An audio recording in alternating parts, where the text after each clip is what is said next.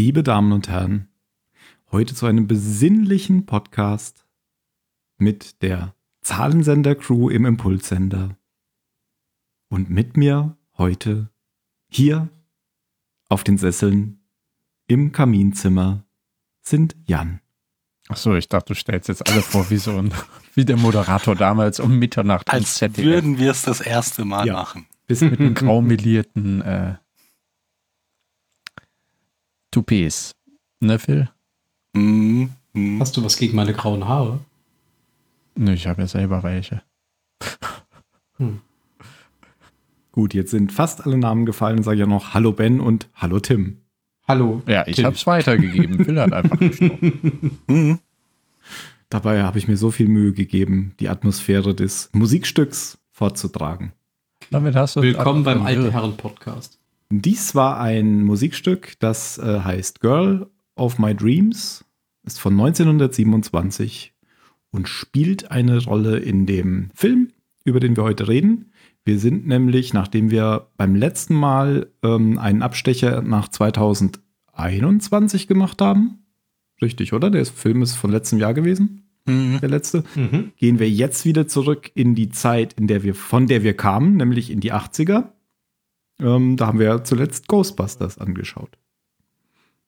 Gehen wir nach 1987 und reden über den Film Angel Heart, den ich vermute, die meisten Leute gar nicht kennen und ich auch bis vor zwei, drei Jahren nicht kannte. Hatte ich noch kannte nie von gestern gehört. auch nicht. Ja, ich kannte ihn ein bisschen länger als Ben, nämlich äh, seit Sonntag. Und dabei kenne ich eigentlich echt viele Filme von Robert De Niro, auch wenn ich sie nicht alle gesehen habe. Aber ein Begriff sind mir eigentlich die meisten. Aber den habe ich wirklich noch nie gehört. Ja, ich auch nicht. Ähm, liegt vielleicht auch daran, dass der Film wahrscheinlich gar nicht so viel ausgestrahlt wurde, weil der nämlich früher eine ab 18 Freigabe hatte. Original ab 18 und wurde dann 2001 neu bewertet ab 16. Das glaube ich sofort. Ähm, der Film heißt sowohl im Deutschen als auch im Englischen Angel Heart und ist von äh, Alan Parker. Von Alan Parker kannte ich bisher hauptsächlich den Film, den der das Jahr da drauf gemacht hat, äh, namens Mississippi Burning. Kennt ihr den? Mhm. Ja. Ja. Ja. Gene Hackman. Genau, und William Dafoe. Da geht es ja um so eine ähm, Gruppe von Bürgerrechtlern, die in ja, Mississippi vermisst werden. Und ich glaube, das ist auch nach einer wahren Begebenheit gewesen. Ähm, und das ist eigentlich der Film, den, den man von ihm kennt. Aber der hat später auch noch andere Sachen gemacht, wie zum Beispiel, ähm, ich habe es gerade weggeklickt. Na, aber einen, also einen kennt man zumindest um die Ecke noch. Der hat doch, der hat doch Evita gemacht. Richtig, mit Madonna. Oh ja. Ja, Ja, den habe ich, glaube ich, nie gesehen, aber natürlich ja, lief das aber Lied ihre Musik. runter. Ja. Ich kenne nur diese Balkonszene eben, ich glaube aus dem Musikvideo. Und mir sagt auch die Asche meiner Mutter was, aber ich weiß auch nicht was. Angela's Ashes auf, auf äh, Englisch. Das war irgendwie so, genau, 1999, so um die 2000, da war das auch mal irgendwie so ein Ding. Aber genau, der ist letztes Jahr, nee, vorletztes Jahr gestorben, äh, am 31. Juli 2020 und ist Brite gewesen. Und er hatte die Ehrendoktorwürde für Kunst an der Universität Sunderland. Äh, gut für ihn. Fischreiche Stadt, Sunderland. Ja, ich habe es deswegen vorgelesen, weil ich mich verlesen hatte. Erst ich dachte, da steht Universität Sa- Saarland, aber Kaiserslautern, eigenes Schulsystem. genau. Ja, Alan Parker, mh, vielleicht kann man noch ähm, die Produktion nennen. Der Produzent ist nämlich Mario Casar. Ich weiß nicht, wie man das richtig ausspricht, aber der ist, glaube ich, noch bekannter, also zumindest die Filme, die er gemacht hat. Wenn man da mal guckt, da kennt man fast alles. Rambo, Rambo 2, Rambo 3, Ich erkenne ein Muster. Total Recall, Oh. Äh, Jacobs Ah. Ladder sagt mir auch was, kenne ich aber nicht. LA Story, The Doors, Terminator 2, Basic Instinct. Naja, also Sylvester Stallone und Arnold, Arnold Schwarzenegger fand er gut. Ja, und hier äh, Dingens. Mhm. Showgirls, also wie heißt der? Der, der? Wir haben doch neulich auch über Paul Verhoeven gesprochen. Ja. Von dem hat er auch Hm. mehrere Filme gemacht. Genau. Das war der Produzent. Mario Casar lebt noch, ähm, ist ein libanesisch-US-amerikanischer Filmproduzent. Einer von den Produzenten. Ähm, die anderen, Alan Marshall sagt mir auch noch was. Hm. Showgirls, Starship Troopers. Aha, wieder verhöfen. Ja, genau. Trevor Jones hat die Musik gemacht. Oh ja, der ist schon lange im Geschäft. Der hat Excalibur gemacht, Time Bandits,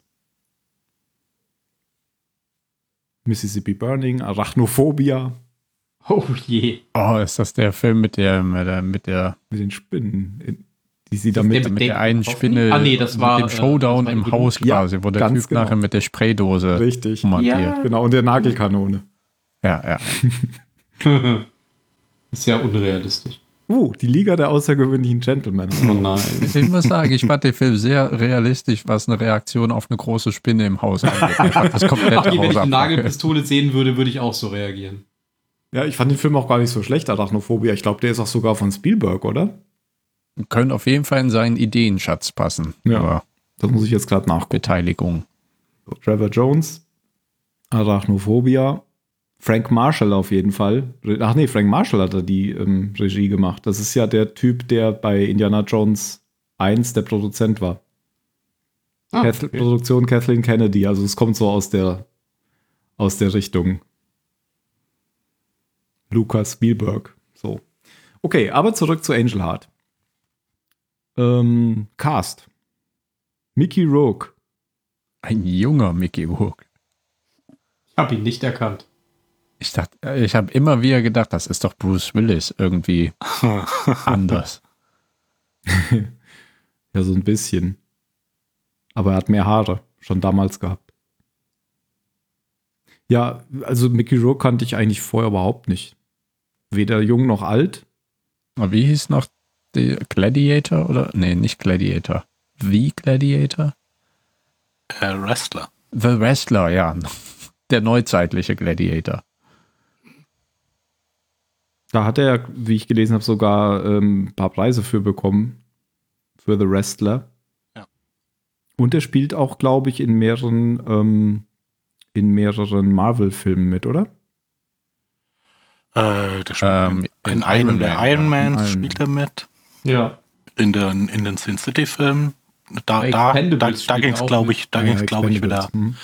wieder nach oben. So um, um die, als der erste Sin City rauskam. Mhm.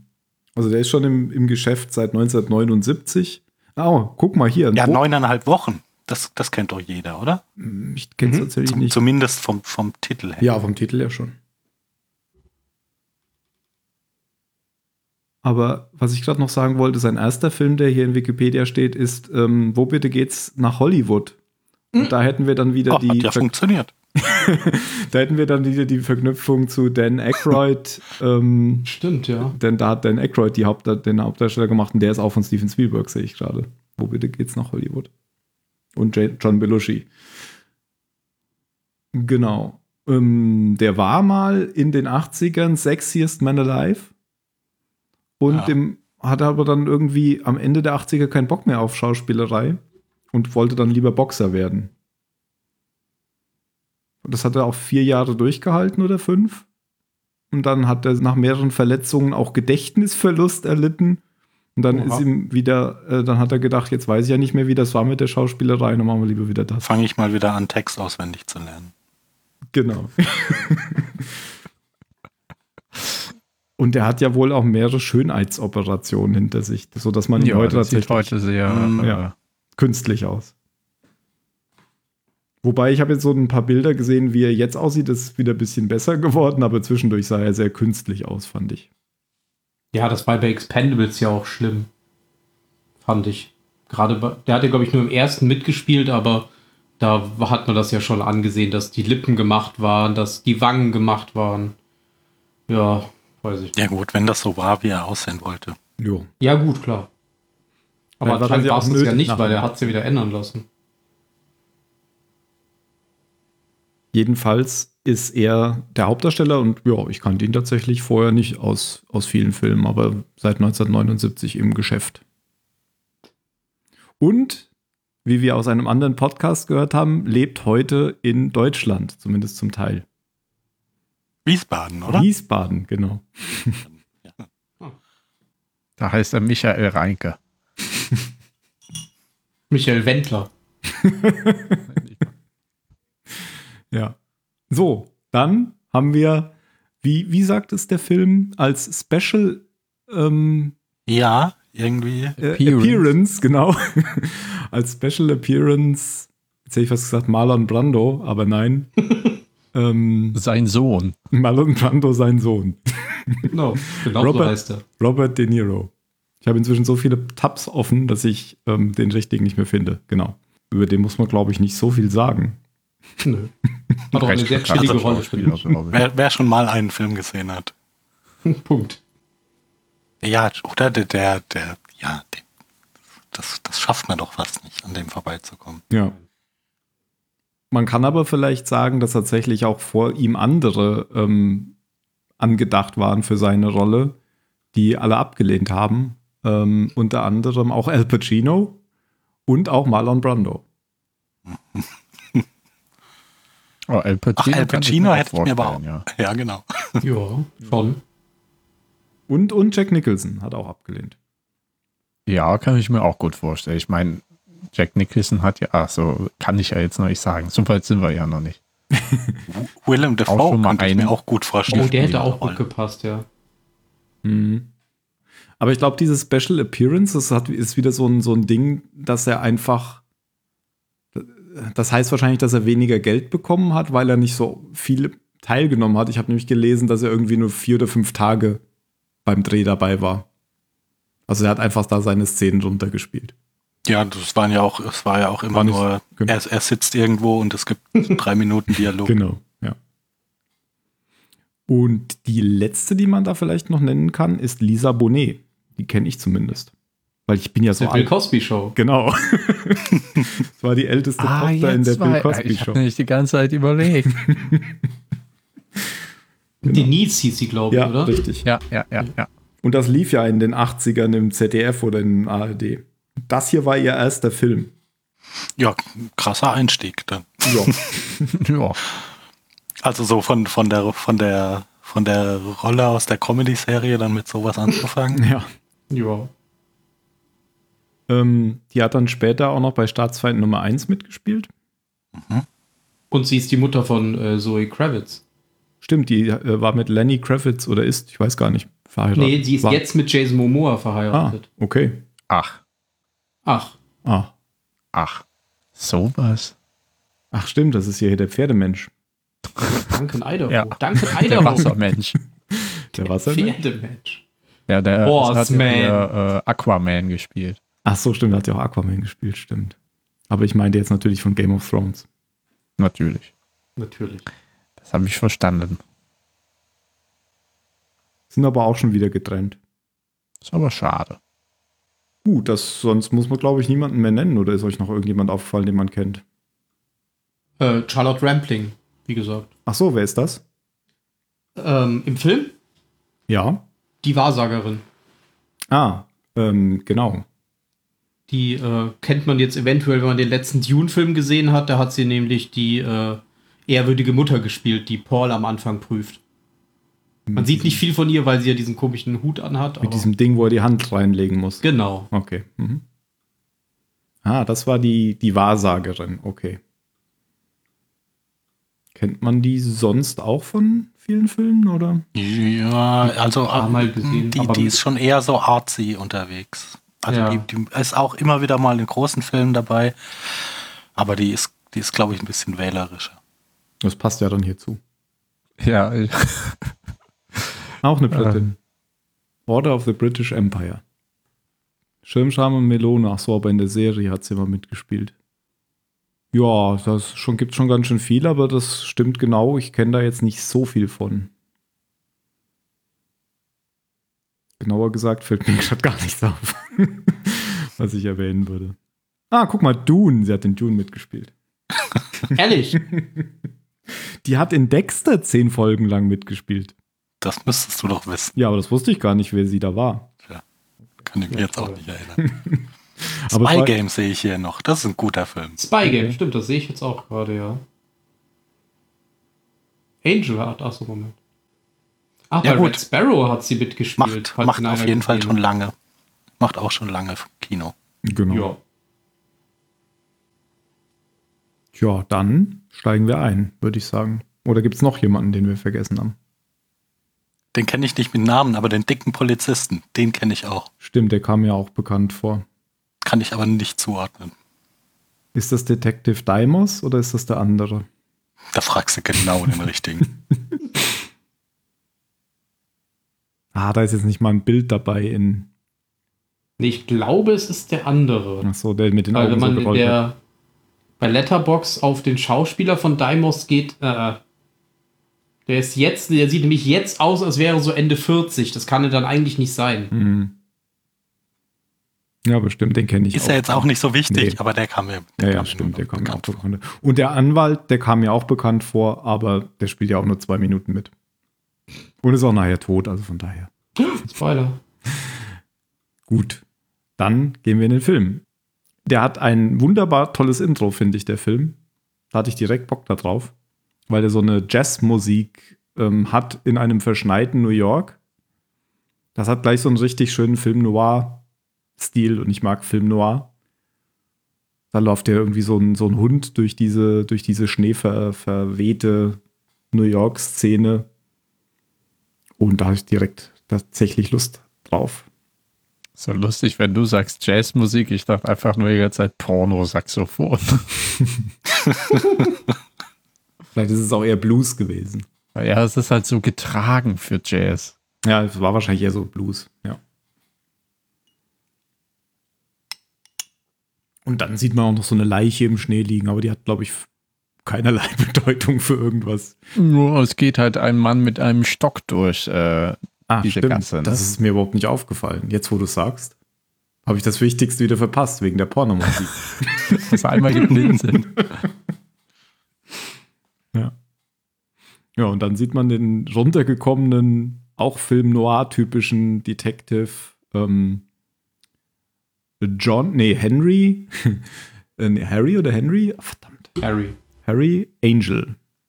Gespielt eben von Mickey Rourke, der einen Anruf bekommt in seiner runtergekommenen Anwalts, nee, nicht Anwalts, äh, Detektiv. Privatdetektiv. Genau. Kanzlei. Kanzlei. Gehört ja auch dazu als Privatdetektiv. Deine Jalousien müssen auf halb acht hängen, dass die tiefstehende Sonne reinscheinen kann. Genau. Du musst so immer Staub im Zimmer rumfliegen haben und dein Schreibtisch muss aussehen, als, als wäre eine Bombe eingeschlagen. Ja. Ja. Und so sieht's auch aus. Und er hat ja dann auch diese tolle Hose mit diesem Gürtel an. der hat ja irgendwie so diesen Gürtel einfach so über die Hose gemacht. Gar nicht durch die Schlaufen. Also, Sowas fällt dir auf. ja, also die, die, dieser Anzug, den er anhat, der ist ihm doch einfach drei Nummern zu groß. Ja. Ja. ja. Sieht, äh, sieht sehr lustig aus. Also so ein typisch runtergekommener Privatdetektiv. In New York. ja. Achso, das ganz, muss man noch. ganz, ganz klassische äh, Ja. Film-Noir-Figur. Ja. Äh, 1955 muss man noch dazu sagen, spielt das Ganze in New York. Und dann kommt eine Kundin rein und sagt, finden Sie einen Optiker, der günstiger ist als viermal. Vergessen Sie es. Nein, dann ruft jemand an. Wie ist denn das? Ruft er bei ihm an oder ist der sogar eine Telefonzelle? Ich weiß es nicht mehr genau. nee, nee, ruft da Bei an. ihm, ja. Bei ihm, ja. Und dann will ihn, sein Kunde will ihn sprechen ähm, in Harlem. Ähm, der heißt Louis Seifer und ähm, hat einen Auftrag für ihn. Ja, und dann geht er halt hin, weil er eh nichts zu tun hat und keine Kohle hat. Er sagt noch so, Harlem ist aber ganz schön weit draußen. Na gut, passt schon. Und dann ist es in so einer, in so einer Kirche, in so einer Baptistenkirche, wo er direkt an so einem Zimmer vorbeigeführt wird, wo Blut von der Wand geschrubbt wird. Und auch gerade eine Messe ist, wo der, der Priester allen zuruft, gebt mir euer Geld. Stimmt, gebt mir genau. euer Geld. Er möchte doch ein Chevrolet oder sowas ja, ja, haben. genau. ja, und dann kommt zum ersten Mal hier ähm, Robert De Niro. Auf einem kleinen Thron. Mhm. mit perfekt manikürten Nägeln. Also nicht perfekt manikürt im Sinne von kurz, sondern er hat richtige Klauen. Wie ein Klingone. Und die haben ihn gleich verraten, finde ich. Ja, alles, Ja, oder? ja, ja. Ja, aber Ja, die Fingernägel. das und- und Niemand hat im Film, also kein Mann, kein Mann in der Zeit hat solche Fingernägel in einem Film, ohne dass Also was sein, bedeutet. sein Ring aber auch. Er hat ein Pentagramm drauf, oder? Ja. Und sein Name Louis Cypher, Lucifer. Ja. Ich auch nicht sehr subtil. Am Nee. Ende. Aber wie er ja auch später er ja sagt, so, Mephisto funktioniert hier nicht so gut. Genau. Ja, aber ich, Me fist you. aber ich bin fest davon überzeugt, das sollte ja auch für den Zuschauer sofort erkennbar sein. Also, Offensichtlich sein. ja, weil das ist dieses, ähm, dieses Suspense-Ding, dass du die ganze Zeit weißt, was da abgeht und der, äh, Der Charakter der nicht. Charakter halt nicht, genau. Hm. Also er ist offensichtlich der Teufel und er hat noch einen Anwalt dabei, der Teufel. Natürlich. Natürlich. und ähm, er gibt jetzt mm, Ach, und deshalb hat Al Pacino dann später hier im, Im Auftrag des Teufels. des Teufels gemacht. ja, Weil er die Rolle hier nicht gemacht wahrscheinlich. Das ist auch eine schöne Szene am Ende, oder? Auch wieder das Anwälte Ende von diesem, in diesem Schloss da oder wo er da wohnt, in diesem Ja. Haus. Ja. Ähm, genau, jetzt kriegt er den Auftrag direkt von ihm und zwar soll er jemanden suchen, weil er nämlich einen Vertrag mit ihm hat. Und er hasst es, wenn seine Verträge nicht erfüllt werden. Auch so ein leichter äh, Teufelshint wieder. Genau, ja. Mhm. Und diese Person ist ein, ich glaube, er sagt auf, ach so, habt ihr es eigentlich auf Deutsch geguckt oder auf Englisch? Es ging nur Deutsch, oder? Ging Ja, nur Amazon Deutsch. hatte nur Ja, auf Deutsch. war nur auf Deutsch da. Ja, ich war mir nicht mehr sicher. Ich habe ihn damals nämlich auf Englisch gesehen, als ich ihn schon mal sah, aber ich weiß nicht, ob das auf Netflix oder auf Amazon war. Und es hätte ja sein können, dass es den wieder in zwei verschiedenen Versionen gibt. Aber die, die ich Nee, gesehen hatte, gab's nicht. gab's nicht. Und es ist echt so lustig, gerade in so älteren äh, synchronisierten Fassungen, Ja. wie, wie gnadenlos die mit, mit englischen Begriffen und, und Namen da umgehen. Ja. Wollen Sie, von, Sie wollen Sie die Gumbo-Suppe probieren? Ja, oder am Anfang sagen sie nämlich ähm, den Johnny Liebling, so heißt der Sänger, den er suchen soll. Und irgendwann in der Mitte des Filmes ähm, stellen sie Heißt sich dann, dann oder ja, wechseln sie auf äh, Favorite, Mhm. auf Favorite halt. Aber nennen ihn dann Favorite. Ja, aber ich glaube, das ist sogar im Englischen so. Ich glaube, der sagt äh, im Englischen eigentlich heißt er Liebling. Darling. Nee, Liebling heißt er Ach so, eigentlich. okay. Und Favorite ist dann eigentlich die Übersetzung so ein bisschen falsch. Also von Lieblingsdings ist ja Favorite. Ich glaube, Ja, das ja, ich hätte halt gedacht, das war der eigentliche Name. Er heißt Johnny Favorite und die hätten es für die deutsche Synchro am Anfang auf Liebling übersetzt und dann gemerkt, das klingt aber doch irgendwie kacke. Nee, nee, ich glaube, der war eigentlich deutsche Abstammung und hieß eigentlich Liebling, hat sich dann aber I Favorite. see. Ja. Okay. Genau, aber den soll er jetzt suchen, Johnny Favorite oder Johnny Liebling. Das ist nämlich so ein Schnulzensänger oder, Sch ähm, keine Ahnung, Schlagersänger, sagt er auf Deutsch.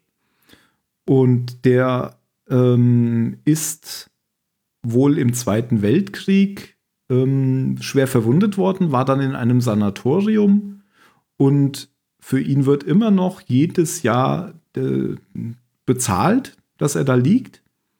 Aber als ähm, der Anwalt und ähm, wie heißt der eigentlich? Achso, Louis Seifer letztens dort waren, weil sie zufällig in der Nähe waren, hätten sie den Eindruck gehabt, dass er gar nicht dort, dort mehr dort ist.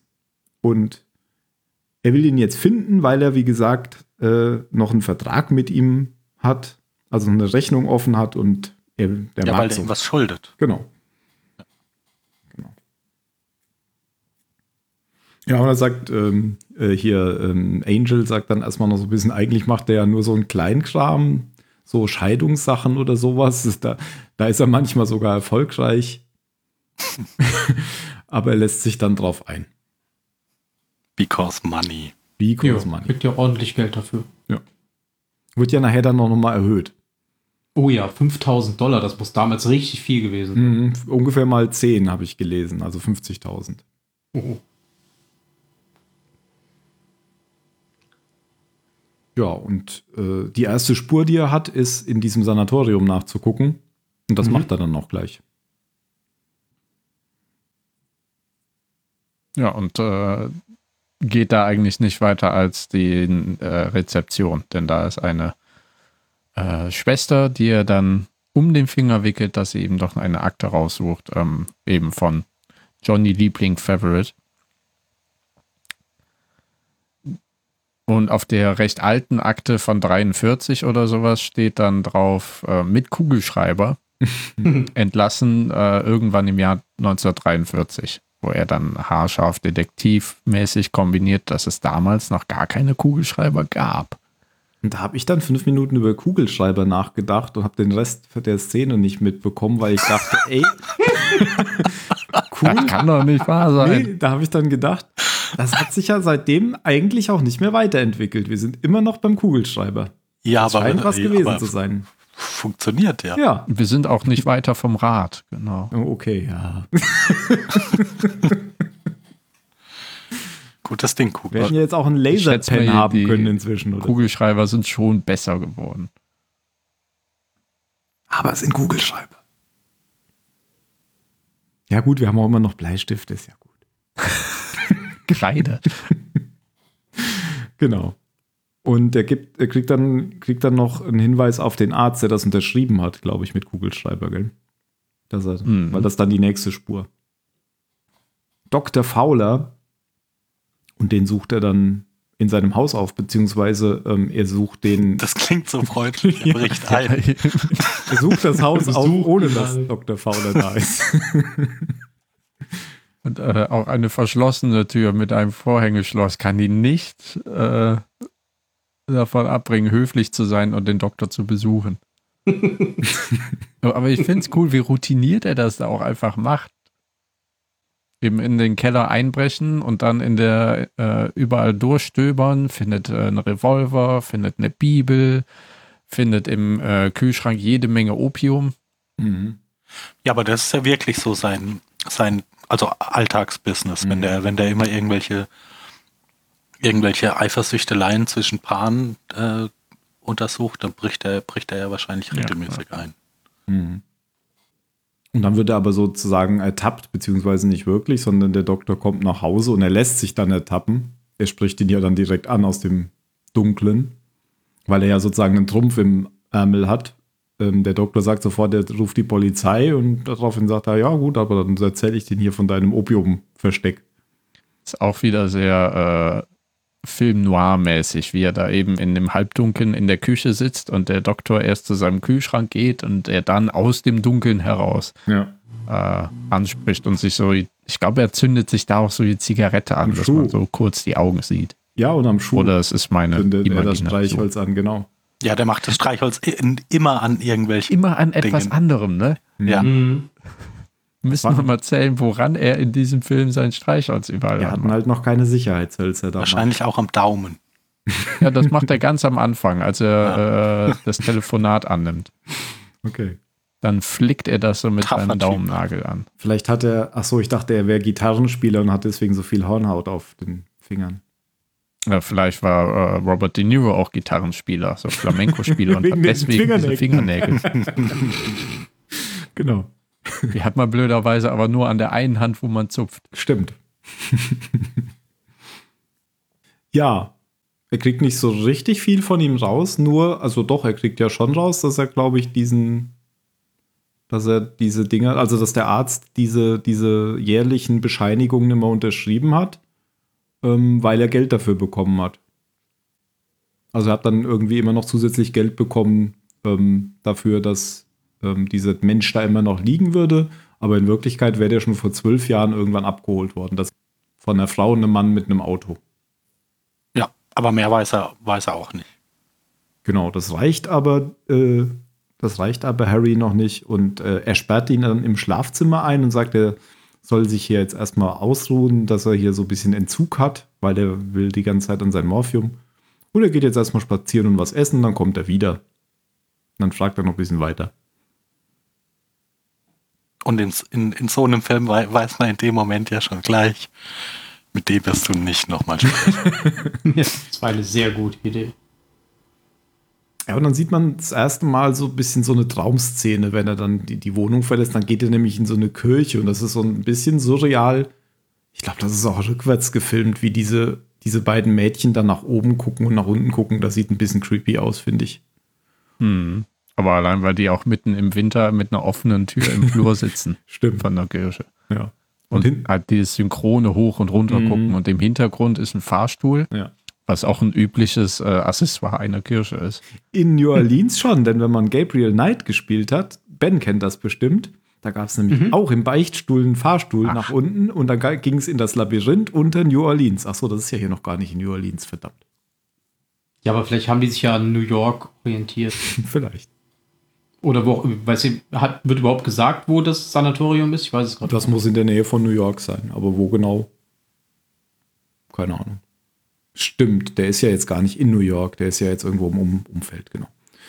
Ja, und dann, was man auch ähm, öfter und immer wieder sieht, und hier auch schon zum ersten Mal, ist so ein, so ein drehender Ventilator, der so quietschend unter dröhnender Musik ähm, ja, Unheil verkündet, kann man sagen. Und plötzlich die Richtung ändert. Stimmt, genau. Es gibt überhaupt sehr viele äh, Nahaufnahmen von Ventilatoren unterschiedlichster Art in, in diesem Film. Stimmt. Ja, und nachdem diese Szene in der Kirche vorbei ist, geht er dann noch in so einen Pub. Nee, wie nennt man das? Diner. Hm, Deiner. Genau. Isst und trinkt da was oder trinkt was und dann geht er zurück. Und wie Phil schon gesagt hat, ist natürlich der Arzt tot, hat sich anscheinend selbst mit seiner Pistole in den Kopf geschossen. Die Pistole hatte ähm, Harry ja vorher schon gefunden, aber die Patronen waren vorher nicht drin, denn die waren in der Bibel. Genau, Klassisches er hat ja vorher reingeguckt, genau. Ja, er hat ja in die Pistole reingeguckt, Mhm. aber die Bibel hat er nur so Genau. kurz berührt Ja. und nicht äh, mal geöffnet. Genau. So, er, ja, er sagt ja auch später, dass er ein Problem mit, also mit Christentum generell hat. und mit Hühnern. Ich glaube, deswegen hat er sie auch nicht wirklich angefasst. Obwohl er Angel heißt. ja, aber wir wissen ja, warum er ein Problem mit Christentum hat. Und mit Hühnern. Ähm, Und mit Hühnern. ja, Das habe ich jetzt gerade erst gecheckt, wo Tim das nochmal betont hat. aber ganz ehrlich, das war doch klar, dass der sich nicht umgebracht hat, oder? Der hatte die Waffe quasi wie, wie so, als würde er beten, auf seine Brust gelegt und das Einschussloch war genau Ins in Auge. seinem Auge. ja. Ja, es Also ist bei allen konnte sich ja Toten hier schlecht klar ins gewesen, Auge dass die feuern und dann die Waffe auf seinen Bauch legen. Ach, bei, bei den anderen war es nicht so. nee, also bei dem Der, war es sich mir sein Gemächt da dachte ich, oh, wer weiß, selbst gemacht. Was passiert ist. Ähm, aber bei denen, die noch kommen, ist es mir eindeutig klar, dass sie Ja, selber das, war. genau, aber ich fand es beim ersten schon eindeutig. Das kann niemals in so einer Lage passiert sein, dass sich jemand die Waffe auf, aufs Auge setzt und sich dann noch so drapiert, als würde er schlafen. Ja, aber das, da, also das habe ich auch beim ersten Mal nicht verstanden, weil äh, das hätte ich als Filmfehler auch abtun können. Das Ja, hätte ja auch ja. unabsichtlich sein können. Dass Einfach nur, um das so Das schön neben genau im äh, Augapfel. die Bibel ja, zu also man zu kann legen. sich ja schon genau in den Augapfel schießen. Ja, aber dann. Weiß nicht, dann fällt fliegt die Waffe ja sonst wohin. die Pistole irgendwie anders. Ja, das Richtig. stimmt. Aber es hätte ja ein Filmfehler sein können. Ja, okay. Aber ich fand's ne? komisch. Also, entweder es war ein Fehler, aber ich habe mir halt gedacht, ah, irgendwas stimmt hier nicht. Genau. Das ist ein Jetzt, merkwürdiger Film. jetzt habe ich wieder fünf Minuten überlegt, ähm, weil er nämlich jetzt anfängt, alles abzuwischen, was er vorher äh, angefasst hat. Und da habe ich wieder gedacht, um Gottes Willen, der weiß doch jetzt nicht mehr, was der alles vorher angefasst hat. Wenn man jetzt sowas macht, dann vergisst man doch bestimmt irgendwas. Ja, aber der ist ja Profi. Ja, Ja, stimmt. viele. Stimmt, der ist ja Profi. Profiwischer. Als Privater. Also mir, mir würde das so gehen. Ich wüsste nicht, was ich alles angefasst habe. Mhm. Aber ich würde ich würde auch schon dran scheitern, irgendwo einzubrechen. Ich kann keine Schlösser knacken und ein Fenster einzuschlagen. Davor habe ich zu viel Angst vor Schmerzen. Okay, da würde sich das mit dem Anfassen, was du alles angefasst hast, aber auch stark reduzieren. Ja, den Klingelknopf. Und damit hört es dann auf. Mist, die Tür ist zu. Versuche ich Ja, er noch mal. Ermittlung beendet. Hm, wie kommt er denn jetzt weiter? Ach so, ich glaube, der hat jetzt hier seine Freundin da bei der Presse. Mhm. Ich glaube, so kommt er. treffen sich in der Bar.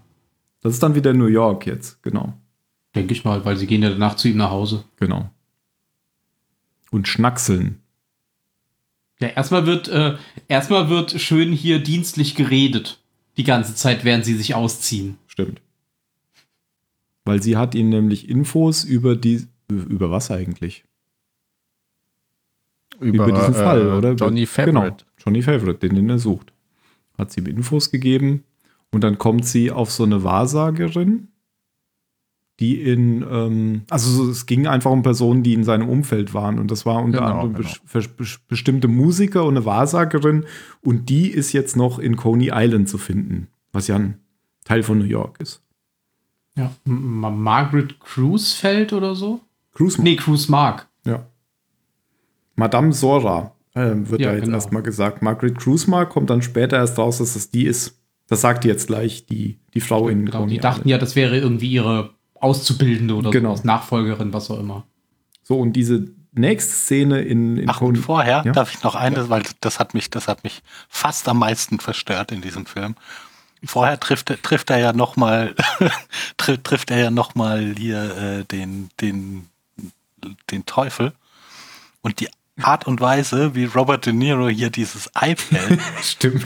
habe ich noch nie gesehen. Und wie das überhaupt funktioniert. Ja. Stimmt, das war ein bisschen creepy. Ja. Ja. Und auch wieder so ein Ja. Hinweis auf sein, seine Herkunft. Ja, ja, so dieses Jahr, äh, es gibt ja Religionen, Die Seele. irgendwie glauben, dass Die die Seele Seele in in- Eiern sind. Und dann ist der Einwort Und beißt der so da rein. genau. Und dann sieht man auch diese Fingernägel, wie sie so ganz spitz um das Eis rumgehen, genau. Wollen Sie auch ein Ei? Ach nein, ich habe ein Problem mit Hühnern. Genau. Und da äh, kriegt er jetzt einen, einen Geldaufschlag, weil er hat nämlich, er erzählt ihm dann, also, man muss auch sagen, wer jetzt, Harry erzählt ähm, Cypher, dass dieser Arzt sich erschossen hat und dass die Polizei jetzt vielleicht hinter ihm her ist, wenn sie das rausfinden, weil er ja da war. Und ähm, dann sagt hier äh, Cypher, oh, wie wäre es denn mit einem, mit einer Erhöhung des Gehalts um 5000 Dollar? Und dann macht er natürlich weiter, weil wir haben ja eben schon gesagt, das waren ungefähr 50.000 Dollar heute.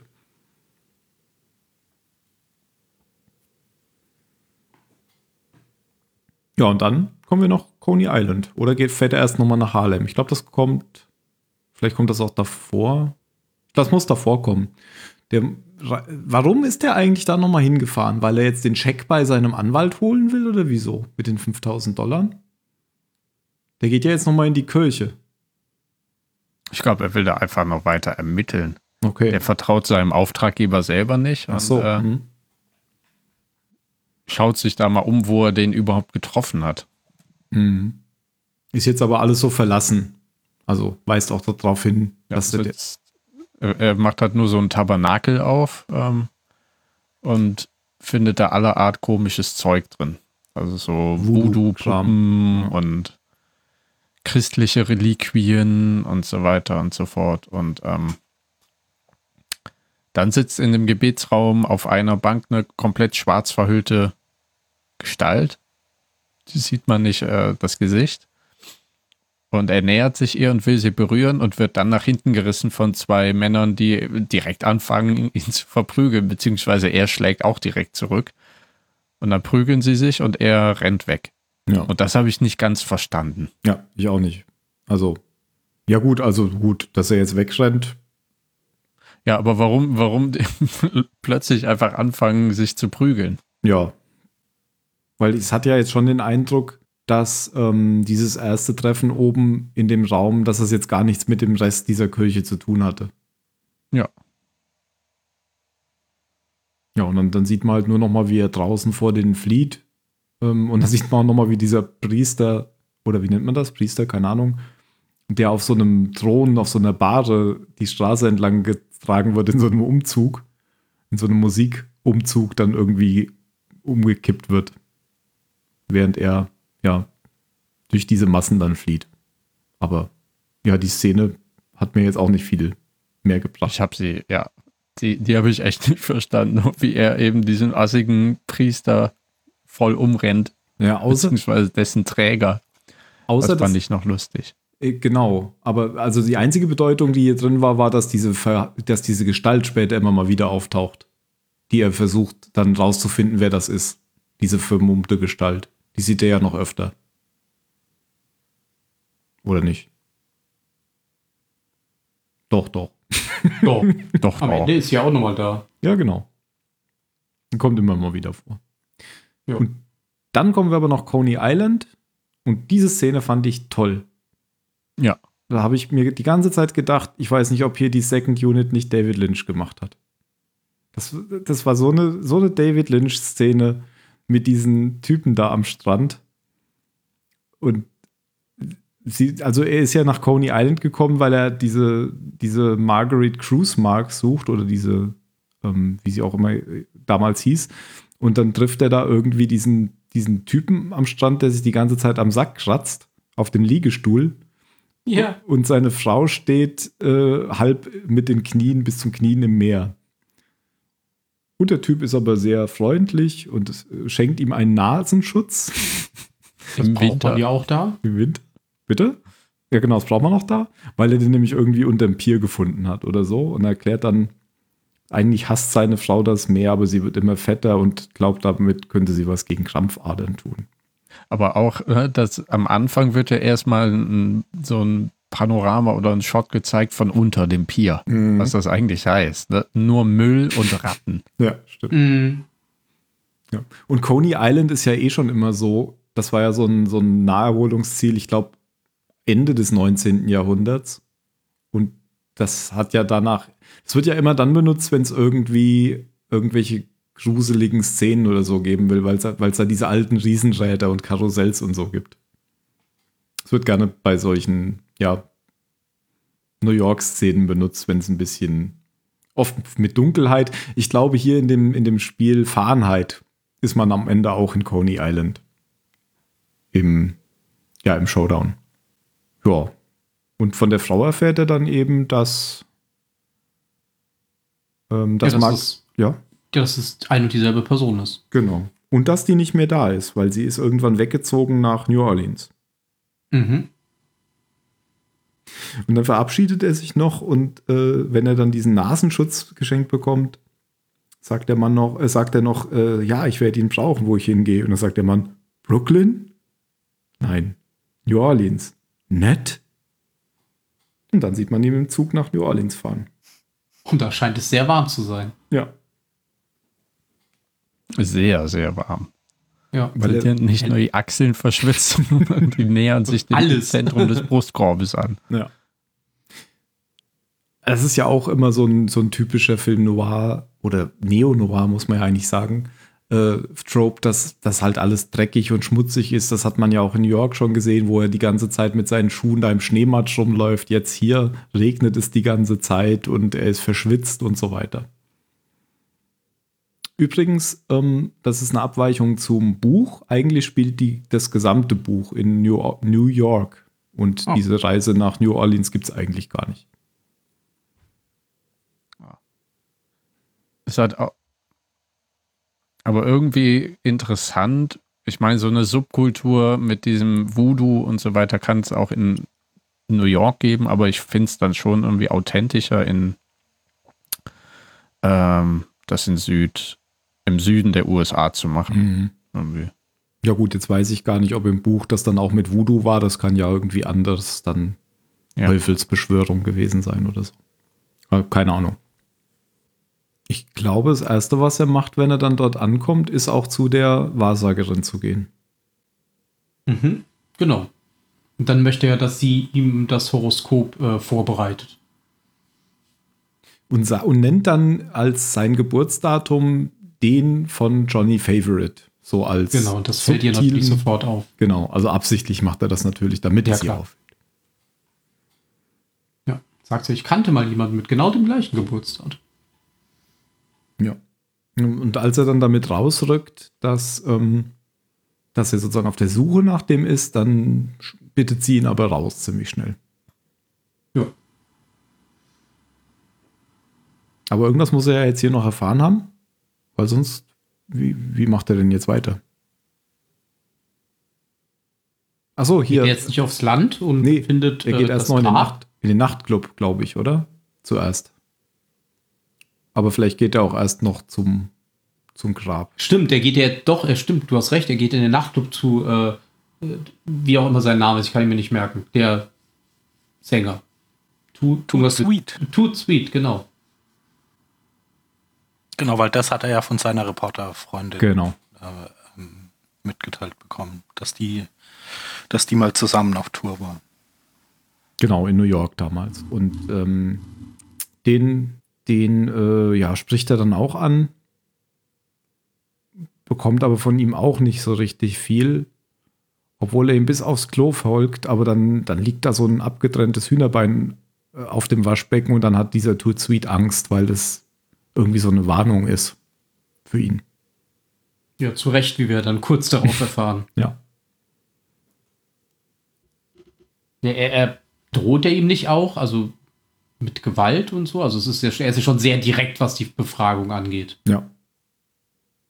Aber ich meine, erst wird äh, Angel ja eh aus dem Pub rausgeschmissen, Richtig. wo Toot Sweet spielt.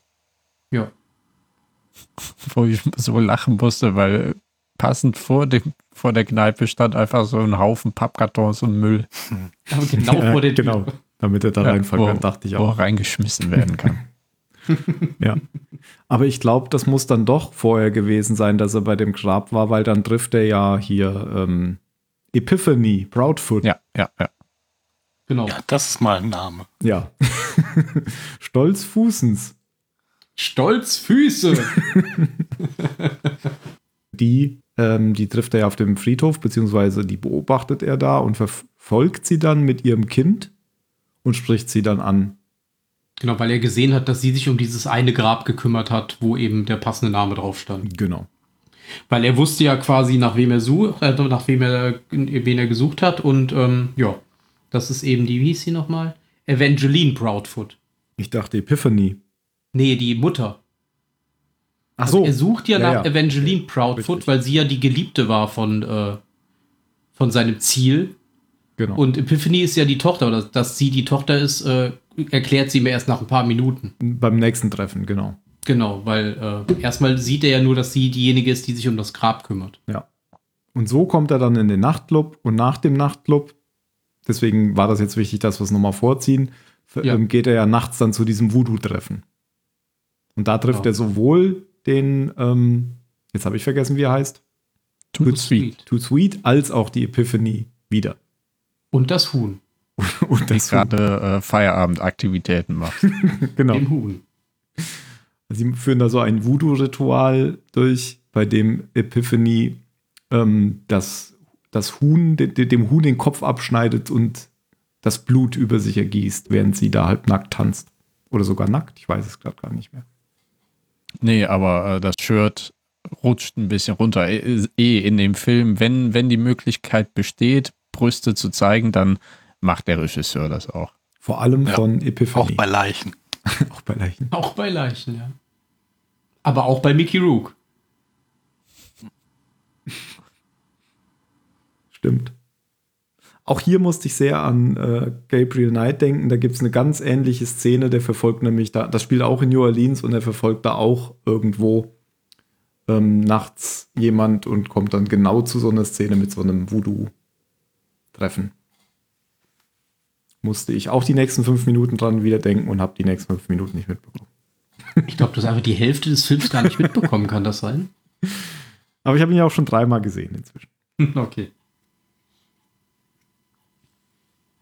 Da ist keine Interaktivität. Er findet, er beobachtet es einfach nur und dann, ähm, als dann dieser ähm, hm, Too Sweet nach Hause geht, lauert er ihm da auf, Henry, und befragt ihn. Befragt.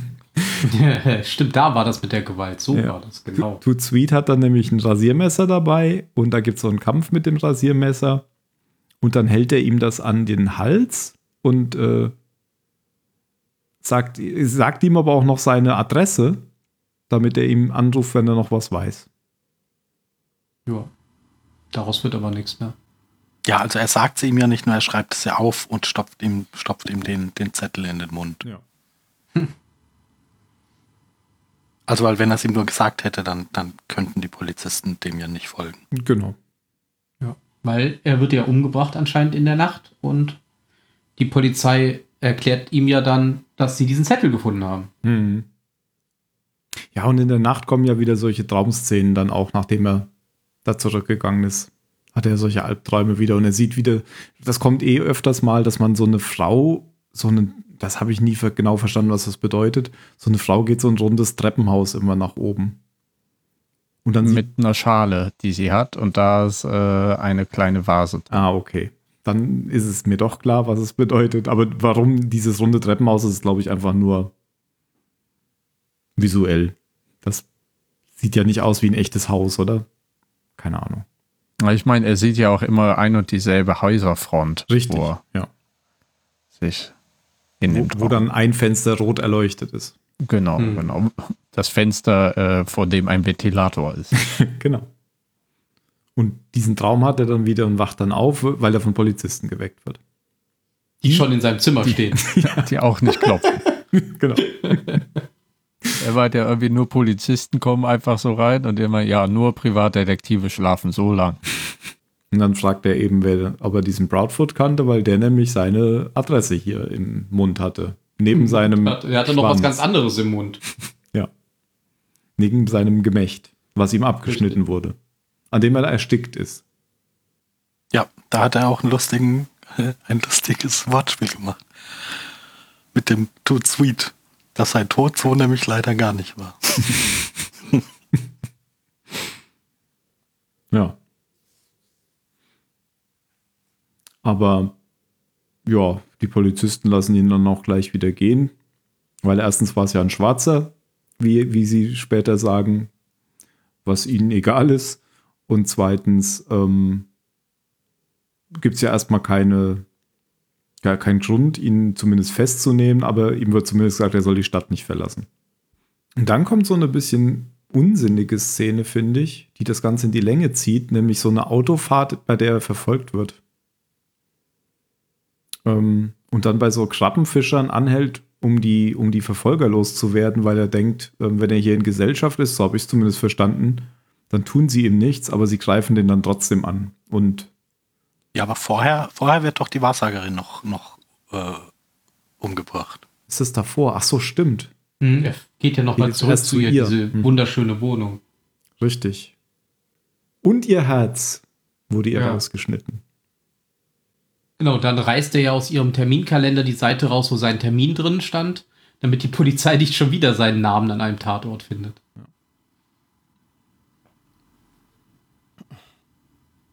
Ja, und dann, dann wird er eben von den, von diesen Goons da von, genau. Äh, von ihrem Vater ähm, ja. vermöbelt. Genau. Ich weiß gar nicht, was die von ihm wollen. Wahrscheinlich, dass er geht einfach. Denke ich auch, ja.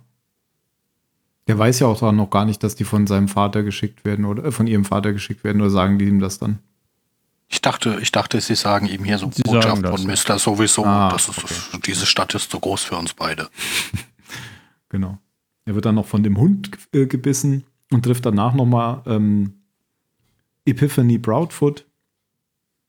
Und die erklärt ihm dann, dass sie die Tochter ist von Johnny Favorite. Was dann nochmal die, die neueste Erkenntnis ist. Ich glaube, dann treffen sich nochmal ähm, Harry und Louis Seifer in der Kirche. Ja. wo er mehrmals von, von, von ihm ermahnt wird, doch bitte in der Kirche nicht, zu fluchen. Genau. Das geziemt sich ja nicht. Genau. Da geht es aber eigentlich auch wieder nur darum, dass er kalte Füße bekommt. Der gute Harry Angel. Und ähm, ja. Ja, verständlich. Es ja. sterben die ganze Zeit Leute. genau. Und man könnte ihn ja dafür verantwortlich machen. Verrückt. Aber er sagt selbst irgendwie, er, er will nicht mehr Geld, er hat einfach nur Schiss so langsam. Aber der Louis Seifer sagt, er soll da jetzt noch weitermachen. Ähm, denn er ist ja auf der richtigen Spur. Ja, als er dann wieder an seinem, an seinem Hotel ankommt, wartet da Epiphany auf ihn. Oder? Richtig. Das, das passiert, glaube ich, jetzt. Ja, genau. Mhm. Ja, und dann äh, haben die beiden, haben die beiden Sex äh, geschnitten zu, zu Bildern, wo zuerst irgendwie das Hotelzimmer völlig unter Wasser äh, also weil es da die ganze Zeit schon rein reintropft, Mhm. ziemlich beschissenes Hotelzimmer. Und das nimmt irgendwie un, Es wird immer un, mehr. unrealistische Ausmaße an und Ja. dann, dann wird das Wasser auch irgendwann zu Blut und, und der, der Sex wird auch irgendwie unangenehm gewalttätig. Ja. Und dann kommen die beiden netten Polizisten wieder. Genau. Und dann äh, konfrontieren sie ihn mit dem anderen Mord der, der weißen Frau. Denn jetzt ist es eine weiße Frau, jetzt, Jetzt müssen sie wichtig. nachgehen. Genau, Ja. und vor allen Dingen eine weiße Frau aus einer reichen Familie. Genau. Ja. Eine Katastrophe für den Ort. Aber sie haben jetzt eigentlich gar keinen Anhaltspunkt, weil die Seite hat er ja mitgenommen aus dem Terminkalender. Ja. Sie kommen jetzt nur mal zu ihm, weil er ja vorher da schon irgendwie unterwegs war bei den Toten. Ja, aber können ja auch nicht wirklich viel bei ihm ausrichten. Ich glaube, sie sind noch ein bisschen pisst, weil sie einfach nicht weiterkommen. Deswegen lässt er auch seine schlechte Laune an ihm aus.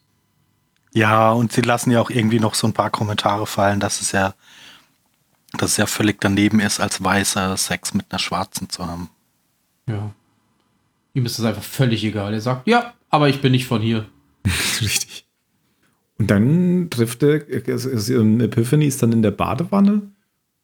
Ich glaube, der hat dann noch mal so ein paar Visionen, oder? Er Dann singt sie ja das Lied oder Ach, singt das Lied das, vor sich das hin. Lied, Also- genau, was wir als Intro eben schon gespielt haben. Mhm.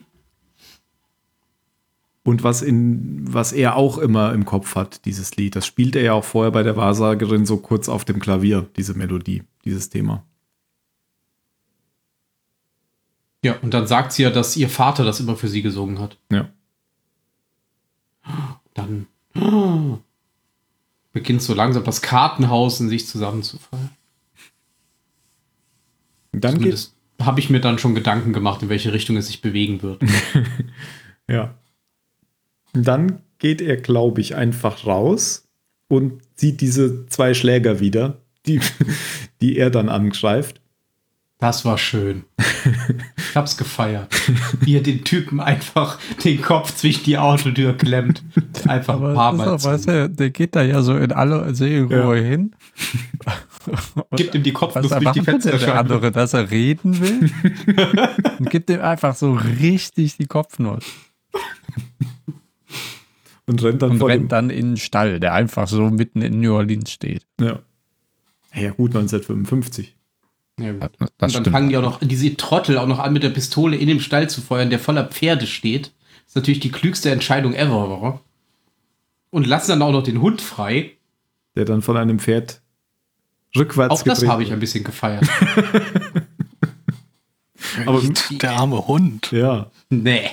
Der hätte, ein kluger Hund wäre einfach in die andere Richtung gelaufen, wenn da einfach 20 Pferde stehen. Mir hat das wehgetan zu sehen.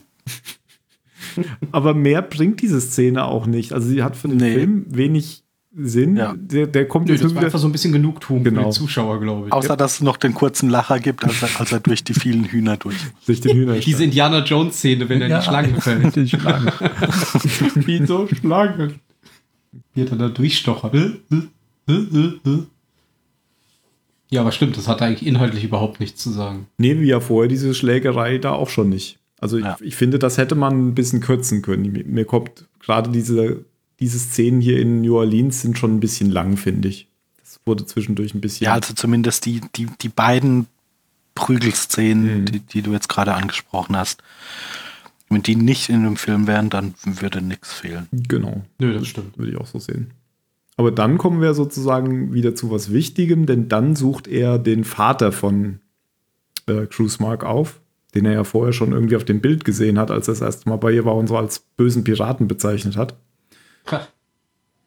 Und der ist eben dieser reiche, weiße Typ, der irgendwo so ein Pferderennen, so ein, so ein, wie nennt man das, Farm oder so ein Gestüt oder so hat in der Nähe.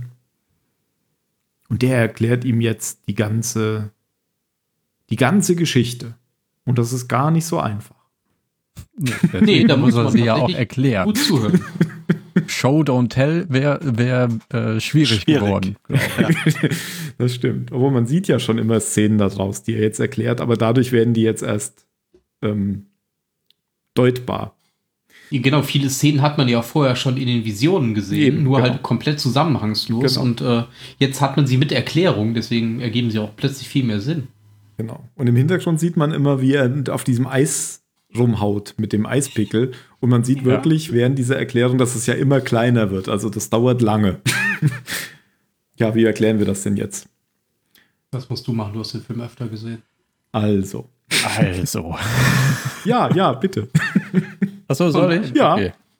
Cool. N- Johnny Favret hat äh, in jugendlicher Leichtsinnigkeit mit dem Teufel einen Deal abgeschlossen. Der Deal bestand darin, er will berühmt werden und der Teufel, weil er ja nichts Besseres zu tun hat und ein wohltätiger Typ ist, sagt, ja, natürlich, dafür kriege ich deine Seele. So klassischer Teufel-Deal natürlich.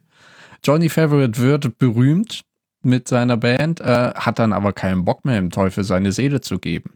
Johnny Favret ist äh, nebenberuflicher schwarzer Voodoo-Priester und hat auch äh, die Ahnung, wie man natürlich dann Seelen transferieren kann und schnappt sich eine neue Seele.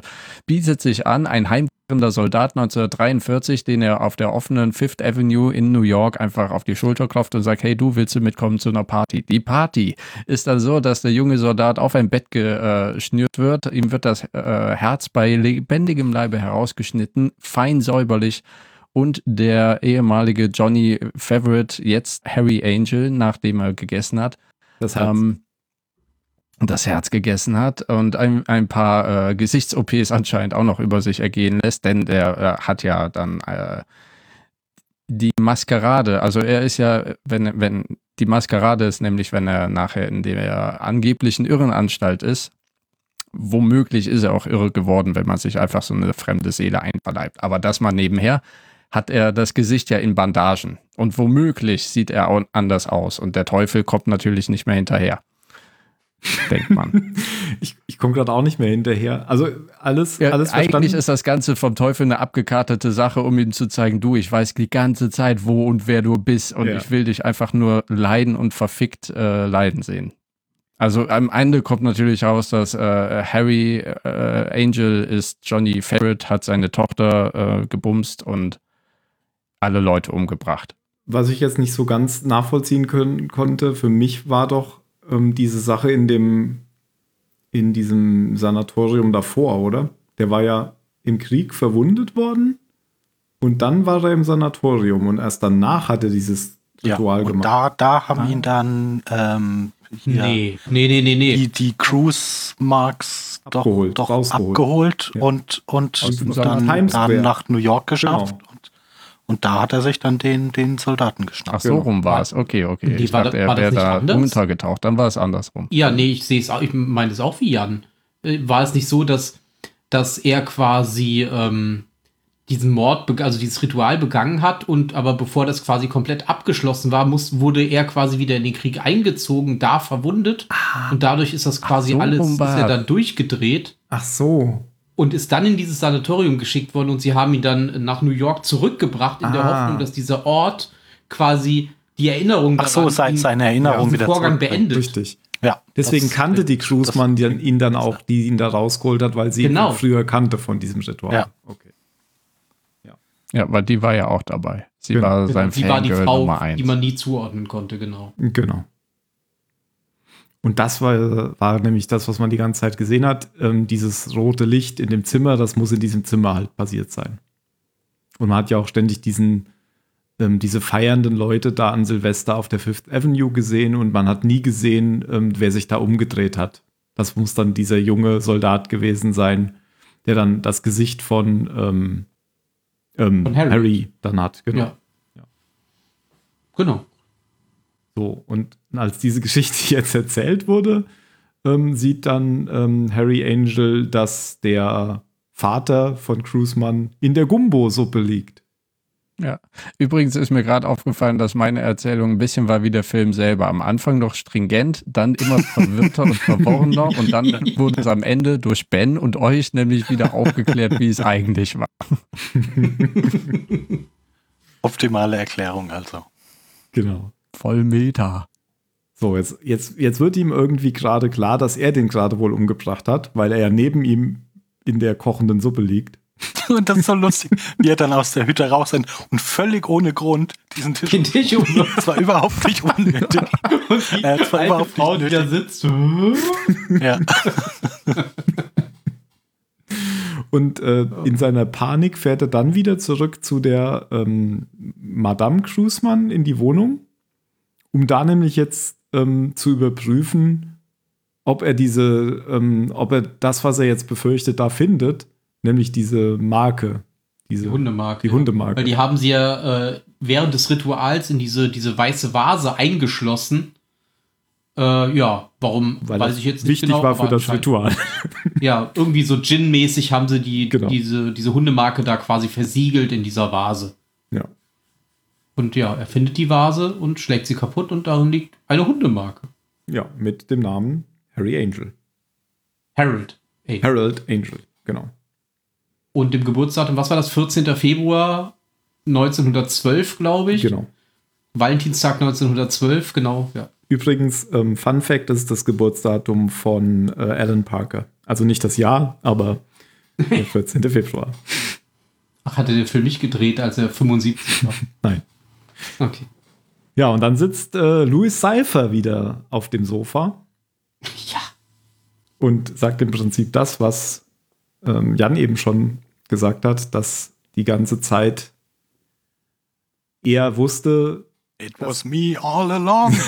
genau, dass Harry Angel sich die ganze Zeit selbst sucht, sozusagen. Es ist quasi ein Selbstfindungsfilm. Hat jetzt auch das erste Mal die Haare richtig offen, glaube ich. Stimmt, jetzt hat Ja, er den ja, nicht mehr das hinten. ist ja dieses Revealing, ne? Er war vorher äh, in Character und jetzt revealed er sein wirkliches Ich und trägt die Haare, weil sie sind dann auch revealed, nicht mehr Ja, er hat die Maske zusammengebunden und so, abgenommen. Er kriegt ja auch noch kurz sondern gelbe ganz Augen. natürlich. Ja. Stimmt, die Augen, die Imperatoraugen leuchten. Noch kurz. Ähm, aber das jetzt sind sogar seine echten Haare, oder? Das sieht nicht aus wie eine Perücke. Boah, hat die mal so lang gehabt? Weiß ich nicht. Vielleicht. Aber vielleicht auch nicht. Auf jeden Fall, vorher hat er immer so ein Dutt nach hinten gebunden und jetzt ist offen. Und jetzt erklärt er ihm eben, dass, ähm, wie Da du, kommt der Man-Bun her, vom Teufel. also dass seine Seele ab dem Zeitpunkt verdammt war, als er den Pakt mit ihm eingegangen ist. Wie man das ja eigentlich auch erwarten würde. Überraschenderweise, ja. Teufel ist jetzt halt auch kein Idiot. Ne? Der Der Teufel, weiß Macht das ja nicht tut. zum ersten Mal. Gibt es nicht so ein Genau. Sprichwort, der Teufel ist ein Eichhörnchen, oder? Ja, genau. Ein hessisches Sprichwort. Der, So, der Teufel ist ein Eichhörnchen. das ergibt jetzt auch viel mehr Sinn. Gell? Ist ja auch rot. Ja, klar. Ja. Und hat lange Fingernägel. Und daraufhin rennt. Ich, der spielt doch dann sogar noch am Klavier wieder diese Melodie, glaube ich, noch kurz. Melodie, die wir im Intro hatten. Und dann rennt Harry Angel durch den Regen. Das kommt hier über, überhaupt sehr oft vor, dass man hier Regen hat.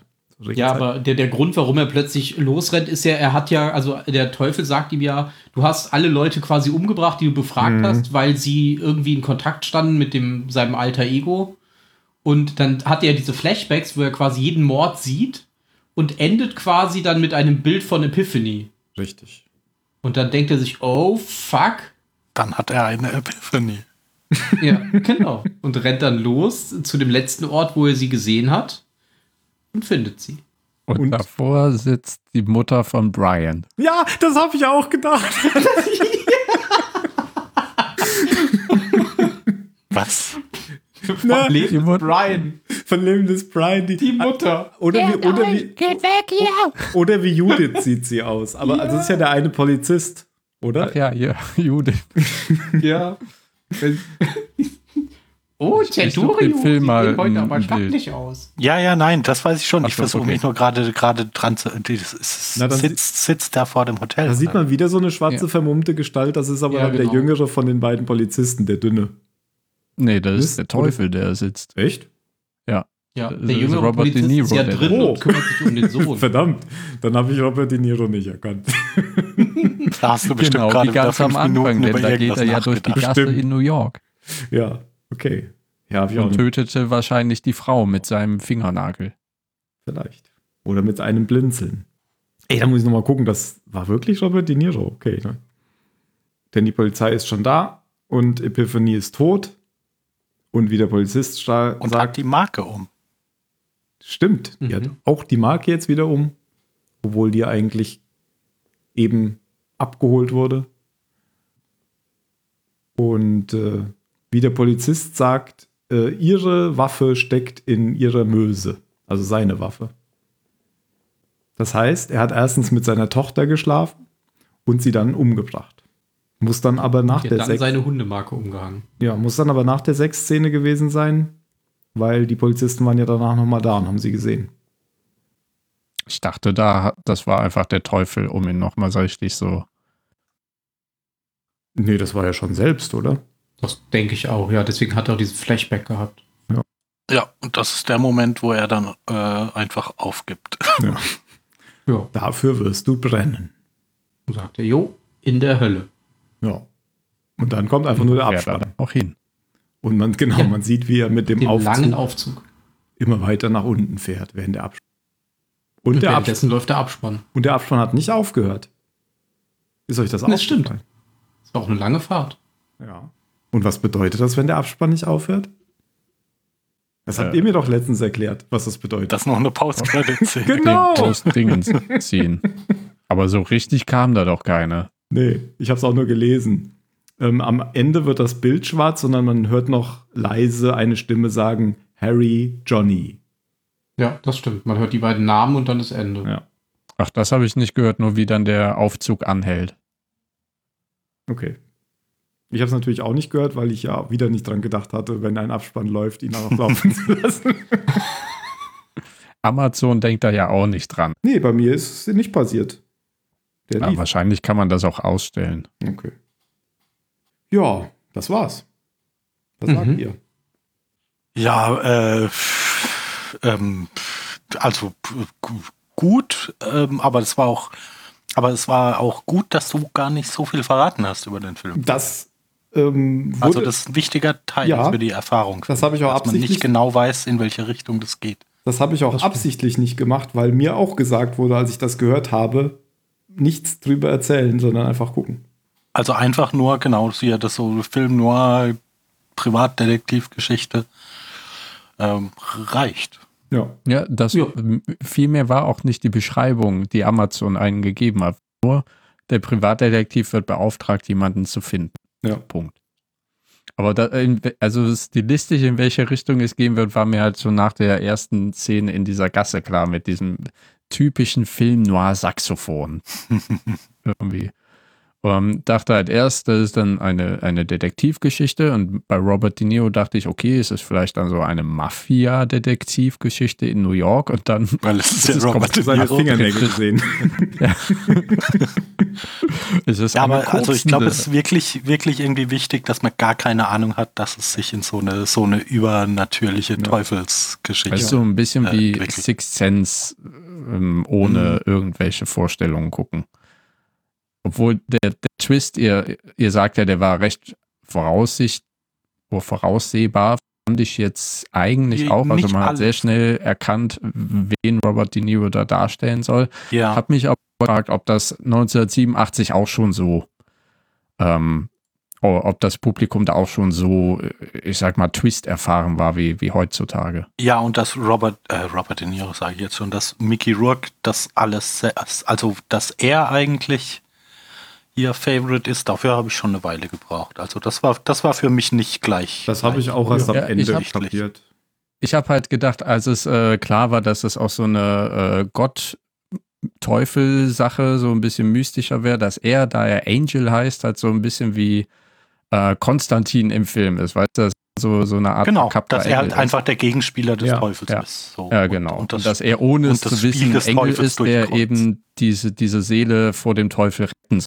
Irgendwie sowas, Ja. dachte ich. Ja, ich finde auch, da geht es ja. eigentlich hin, weil dass er der andere der Teufel ist, kriegt man ja, wie, wir- wie wir schon gesagt haben, sehr schnell mit. Und ich hatte auch lange gedacht, dass er dann jetzt sozusagen sein Gegenspieler ist. Und man denkt ja manchmal auch, dass ähm, zum Beispiel die, äh, die Wahrsagerin, kann man auch denken, dass von Robert De Niro oder sein Henchman einfach umgebracht wurde, weil sie hatte ja eine, eine Kette mit dem Pentagramm an. Hm, Und da dachte ich dachte jedenfalls im Moment, ah, vielleicht hat sie äh, ist das so eine Art Orden und keiner darf äh, quatschen, so ein bisschen Genau. wie hier Da Vinci Code, weißt du? Mhm. Hätte, hätte alles einfach sein können. Wir, wir sind einfach super vorsichtig und bevor ja einer anfängt zu reden. Ja. Stimmt, ja, so ein richtiges Collier Schwanz in den Mund. mit diesem Pentagramm, ja. Aber äh, du, du hast doch jetzt vorhin gesagt, jetzt hast du es verstanden, Jan, jetzt musst du es mir noch erklären. Was ist das mit den Hühnern? Ich habe dann eben irgendwie sowas gedacht mit, man sagt doch immer, der erste Hahnenschrei am Morgen oder so ist gegen den. Teufel oder irgendwie sowas. Und ich dachte halt, Okay. deswegen kann er da jetzt nicht viel mit anfangen oder hat da Schiss vor, weil das äh, auch wieder so ein mystisches Ding ist. Weißt du, was ich meine? Ja, ich weiß, was du meinst. Mir war, mir war da jetzt nur nix, nix bekannt mit, mit Hühnern und, und irgendwie. Vielleicht verwechsel ich es auch mit Harry Potter und dem Basilisken. Keine Ahnung. Also wenn es jetzt Schlangen gewesen wären oder so, dann da, da hätte ich eine Bibel-Connection herstellen können. Aber für Hühner bin ich nicht bibelfest genug. Ich hätte jetzt auch nur so an den Hühnerfuß gedacht. Ja, das ist ja so ein Voodoo-Ding. Ach halt. so, Also wenn es hm. nur, wenn's nur das ist. Okay, also ist ja, ist ja auch nicht wichtig. Es, es hat mich gut unterhalten während des Films. Ich dachte nur, da steckt jetzt eine tiefere Bedeutung dahinter. Aber vielleicht liegt es ja auch tatsächlich daran, an diesem Voodoo-Ding. Vielleicht liegt es einfach daran, dass er dann, weiß ich nicht, dass die Erinnerungen wieder hochkommen an das, was er gemacht hat, dass er sich selbst davor beschützen will. Hm, Und immer wenn er Hühner sieht, dann muss er an dieses Ritual denken, das sie da durchgeführt haben. ja, das könnte Das sein. kann sein, ja. Ja, ich finde jetzt bei einer schnellen Google-Suche Chicken and Devil auch nichts. Es gibt, Teufel, es gibt, es gibt Teufel. Das Einzige, was ich gefunden habe, ist Deviled Egg und das ist was zu essen. Okay. Ja, ich habe es auch gerade verwechselt. Der Teufel hat ja nicht Hühnerfüße, sondern ich glaube so Ziegenfüße, oder? Uf, Ja. ja, genau. das sagt er ja am Ende, Ende auch so. Würdest du mir glauben, wenn ich jetzt irgendwie gespaltene Hufe und Genau. einen Schwanz hätte? Ja, ja. oder noch Hörner. Das wäre Quatsch. Hatte der Hörner am Ende? Nee, oder? Nee, Nein. Nur, Au nur gelbe Augen. Nur Imperatoraugen. Ja. Genau wie das Kind. Ja. Das jetzt offensichtlich dann auch vom Teufel besessen ist. Vielleicht. Vielleicht ist es auch das Kind des Teufels. Hat sie nicht gesagt, dass es keinen Vater gibt? Das hat sie gesagt, ja. Sie hat gesagt, sie, also nein, sie hat gesagt, es gibt einen, aber sie weiß nicht, wer es ist. Ach so. Ja, vielleicht war es Robert De Niro. Vielleicht. Aber an den würde man sich erinnern. Okay. Ja, guter Film. Ähm, Tatsächlich. blutig. Blut Ja, Ein bisschen. kann man mal gucken, aber wenn ihr jetzt den Podcast schon gehört habt, weiß ich nicht, ob er noch so wirkt. Der wirkt dann wahrscheinlich wirklich nicht so, nee. Also guckt den Film vielleicht erst, wenn ihr den Podcast gehört habt. Das sollte Ja, dass wir diese Sagen das am ganz am Ende. Podcasts sagen. Nee, ich, ich habe es ja auch falsch gesagt gerade, oder? Ich habe gerade gesagt, guckt den Film erst, wenn ihr den Podcast gehört habt. Also passt ja alles. Anders. Dass wir es erst am Ende am Anfang gut, ja. einfach eine Empfehlung der Redaktion. Ja, oder ich schreibe es einfach in den, in den Text. Leute, die lesen. Als ob jemand liest, muss ein Bild malen. halt, stopp. Jetzt ich. erst den Film. Genau. Einfach zwei Stunden Pause am Anfang einfügen. Dann fällt es Jo, auf jeden also. Fall auf. Dann kann man, während der Podcast noch läuft, den Film gucken. Und nach geht's dann los. Gut, ich glaube, Bewertungen haben wir beim letzten Mal, als ich die geben wollte, gesagt, das machen wir doch gar nicht beim Impulssender. Dann machen wir es Machen wir nicht. doch gar nicht. Aber letzte Worte können wir machen, oder? Vier. Vier letzte Worte? Ja, von jedem von uns eins. Okay. Hühner. You're my heart. You're my soul. Das sind mehr als. Egal. Der ist nicht angekommen, Liebling. oder? Ich Doch, habe doch. nur Liebling. Jetzt habe ich das verstanden Ja. mit der Kreditkarte. Oder wie war das? Jetzt Anwaltsliebling. Advokat. Oh, Advokat. oh, oh, oh. Ach, ich weiß nicht, was ich sagen soll. Nasenschutz. Ich glaube, wir sagen einfach auf Wiedersehen. Abspann. Ciao, macht's Ja. gut. Outro. If I could just hold your charms again in my arms, then life would be.